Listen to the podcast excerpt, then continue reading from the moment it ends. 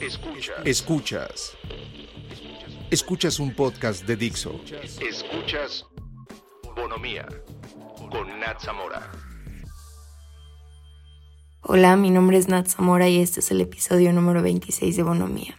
Si eres extremadamente sensible, tienes problemas de ansiedad o depresión o los dos, sobrepiensas todo hasta hacerte daño, tienes miedo del futuro, te sientes abrumada, abrumado y nadas en sentimientos de incertidumbre, entonces tú y yo somos más iguales de lo que piensas.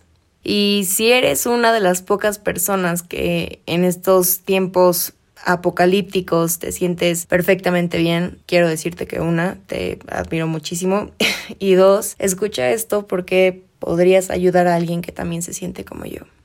Una de las cosas más difíciles de tener pensamientos ansiosos es que tienden a consumir toda nuestra energía física, mental y emocional. Entonces, dejamos que este pensamiento se plante en medio de nuestra cabeza y no deje que otra cosa pase. Entonces esto anula totalmente nuestra habilidad de autocuestionarnos, de analizar o resolver y no nos deja pensar más allá de nuestros sentimientos de miedo e incertidumbre.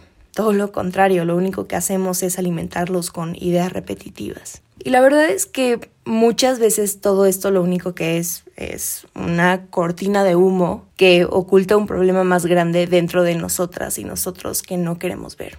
Algo más allá de lo que conscientemente creemos que nos preocupa o conflictúa, porque muchas veces, evidentemente de forma inconsciente, preferimos sentirnos ansiosos en vez de confrontar sea lo que sea que está pasando en nuestras vidas, ya sea porque es doloroso, incómodo, nos frustra, nos hace sentir tristes, cualquier emoción que nos haga pensar que es más fácil ignorarlo. Cuando me siento así, me pregunto a mí misma, si en este momento mi mente no estuviera llena de estos pensamientos particulares de ansiedad, ¿en qué estaría pensando? Una pregunta completamente sencilla que te permite ver hacia adentro. Tal vez al preguntarte esto puedas darte cuenta de que tienes sentimientos de tristeza o soledad o tal vez te diste cuenta que tienes sentimientos encontrados con una situación o una persona o tal vez ese día que dijiste que no estabas enojada, realmente sí lo estabas. Y justo eso es lo que deberíamos estar haciendo, procesar todo lo que nuestra ansiedad quería sacar a flote.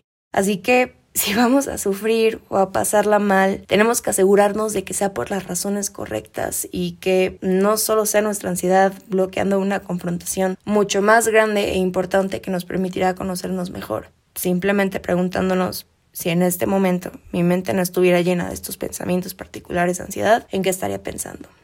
Este tipo de situaciones ponen a prueba nuestra inteligencia emocional y fuerza mental para responder ante escenarios que de alguna forma nos hacen sentir amenazados. Hay tres tipos de creencias destructivas que nos roban energía y son como las barreras mentales de las que siempre hablamos aquí. La primera tiene que ver con la autopercepción, prejuicios que creamos sobre nosotros y nosotras mismas. Sentir tristeza, frustración, abrumación, lo que sea, está bien, porque felicidades significa que eres humano. Tienes que dejarte sentir. Pero una cosa muy diferente es tirarte al piso y organizar tu propia fiesta de lástima. Sentir autocompasión de una forma negativa o lamentarte todo el tiempo. Pensar cosas como ¿por qué siempre me tienen que pasar este tipo de cosas? Yo no debería de lidiar con esto. Esos pensamientos lo único que hacen es que te estanques, que te concentres únicamente en el problema y solo te alejes de la solución. Y tal vez no tendrás todas las respuestas, tal vez no tengas una solución concreta, pero siempre puedes cambiar cosas muy pequeñas que tendrán un impacto positivo en tu vida y la de las personas que te rodean. Pero evidentemente no puedes hacerlo si estás ocupada organizando tu propia fiesta de lástima. El siguiente tipo de creencia destructiva que construye muros en nuestra vida son los prejuicios que creamos sobre las personas que nos rodean. Pensamos que otras personas pueden controlarnos y les cedemos nuestro poder. ¿A qué me refiero con esto? Cuando decimos cosas como Natalia me vuelve loca, ahí estás cediendo tu poder. Tal vez Natalia no es la persona más amable, ni la más cordial, ni la más tolerante, pero le estás cediendo tu poder porque tú eres la única persona que puede decidir cómo respondes o reaccionas y si te dejas llevar por la emoción del momento y estallas, ahí cedes tu poder completamente. La forma en la que otra persona hable, actúe o piense no está en nuestras manos. No podemos controlar sus reacciones, pero sí podemos controlar las nuestras. Y hago mucho énfasis en esto porque inconscientemente dejamos que otras personas nos controlen. Les voy a dar un ejemplo de esto, de algo que me pasó hace tiempo. Yo tenía una maestra que tenía un complejo, o tiene, no lo sé, tiene un complejo de superioridad muy, muy marcado. Em, era el tipo de persona que creía que solo existe una verdad y era la suya. Y para hacer la historia corta, en una de sus clases me dijo, siéntate y cállate porque ya sé qué me vas a decir. Yo en particular choco mucho con este tipo de personalidades. Entonces, después de eso, todo el día estuve enojada y pensando en eso, y les aseguro que esa mujer en el momento que se salió del salón, se lo olvidó. Y yo estuve desde las 9 de la mañana hasta las 6 de la tarde que llegué a contarle a mi papá con el sentimiento atorado. Todo ese tiempo estuve enojada. ¿Resolví algo? No. ¿Pude haber hecho algo para evitarlo? No. Entonces, ¿por qué le voy a ceder mi poder a una persona que no le está dando la misma importancia que yo? Luego están las creencias o prejuicios que tenemos sobre el mundo. Constantemente creemos que el mundo nos debe algo y somos merecedores de todo lo bueno que existe. Entonces tenemos esta mentalidad de que si me esfuerzo demasiado, entonces merezco éxito. Y sí, creo fielmente que todo lo que desees lograrás manifestarlo en tu vida. Pero si esperas a que una dita mágica baje del cielo y te dé lo que estás esperando del mundo, alguien va a estar decepcionado porque sus expectativas no están donde deberían. Creo que es muy importante reconocer todos estos malos hábitos que hemos arrastrado durante mucho tiempo y hacen que sigamos cayendo en las mismas situaciones o con las mismas personas que sabemos que nos lastiman y afectan la forma en la que pensamos de nosotras o nosotros mismos, cómo nos relacionamos con el mundo y las personas que lo habitan. Y justo ahora que nos encontramos en una época de constante cambio y nuevos aprendizajes y básicamente adaptarnos a una nueva realidad trae mucha inquietud e incertidumbre porque vivimos al día y mañana todo podría cambiar o no. Y es muy fácil culpar a la cuarentena o todos los movimientos que nos han hecho olvidarla y excusarnos para no resolver situaciones que han estado en nuestro interior por mucho tiempo. Me gusta pensar en esto como si estuviéramos manejando un coche que sabemos que pronto se quedará sin gasolina y dices, me pararé en la siguiente estación. Bueno, mejor en la siguiente, o en la siguiente, o en la siguiente, hasta que de repente te quedas en medio de la nada, en un lugar que da miedo. Y algo que pudiste resolver hace kilómetros, lo arrastraste en medio de la nada. Y ahora algo pequeño se hace enorme y ese problema se multiplica. Uno siente que está en medio del fin del mundo cuando se juntan situaciones que no hemos querido resolver y están bajo nuestro control, con las que no veíamos venir y no están bajo nuestro control. Y Amalia Andrade lo dijo muy bien.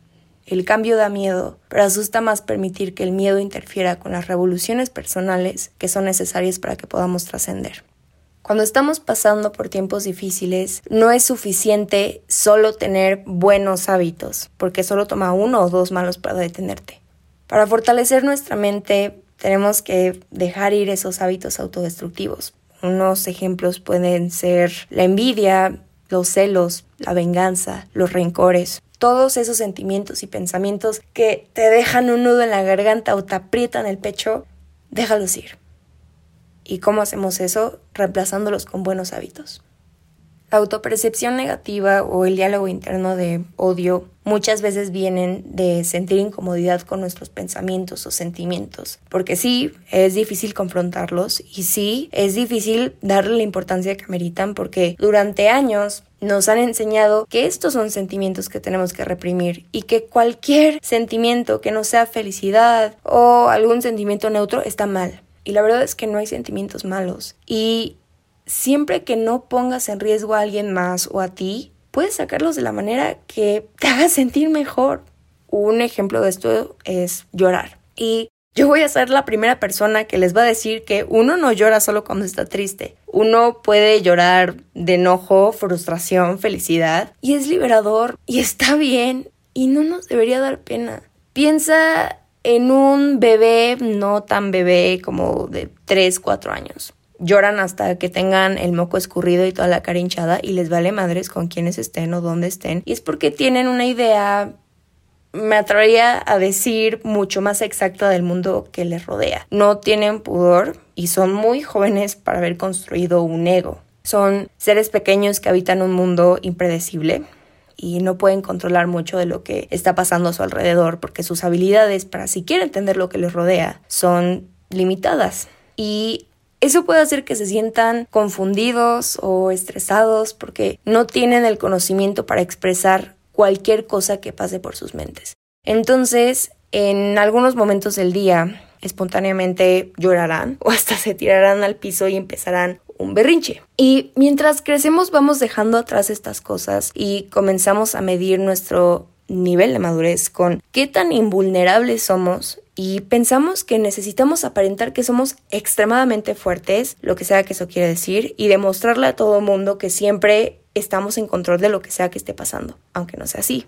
Creemos que es mejor dejar de lado nuestra susceptibilidad para sentir dolor o herirnos y es un hecho que si no nos dejamos sentir, literalmente existir en paz, un día vamos a explotar.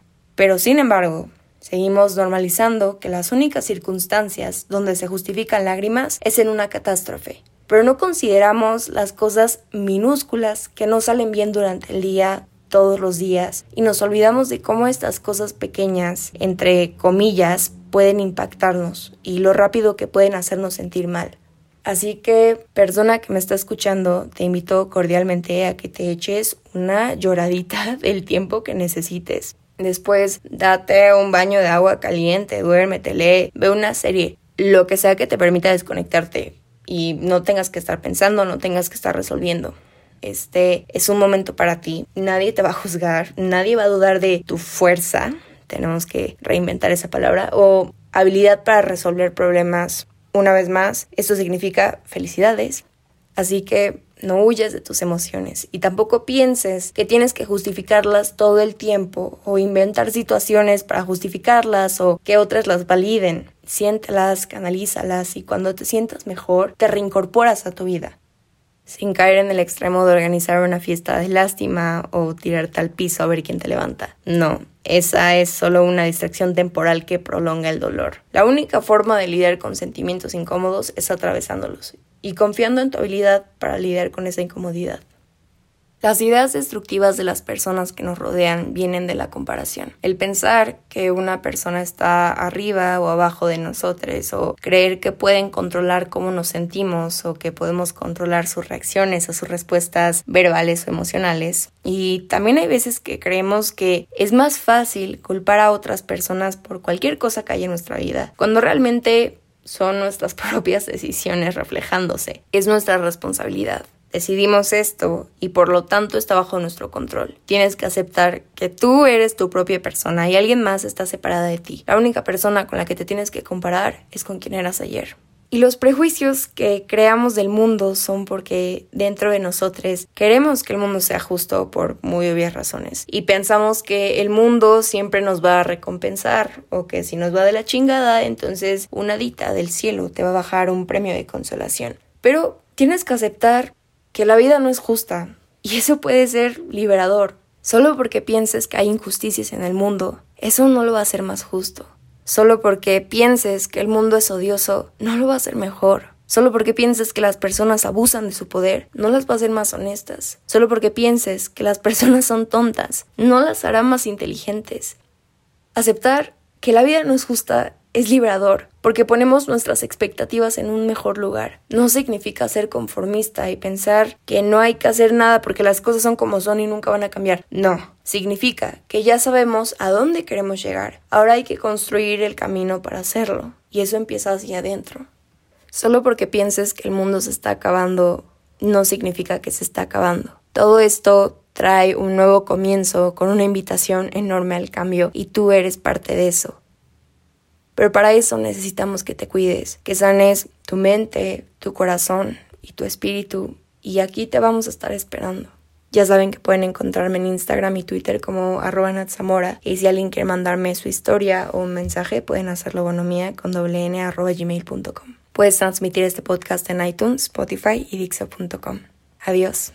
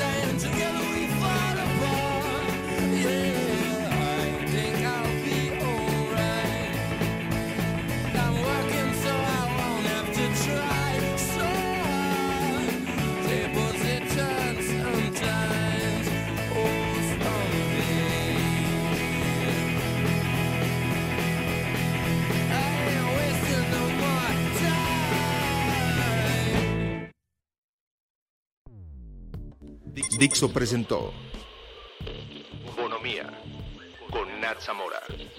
La producción de este podcast corrió a cargo de Verónica Hernández. Coordinación de producción, Verónica Hernández.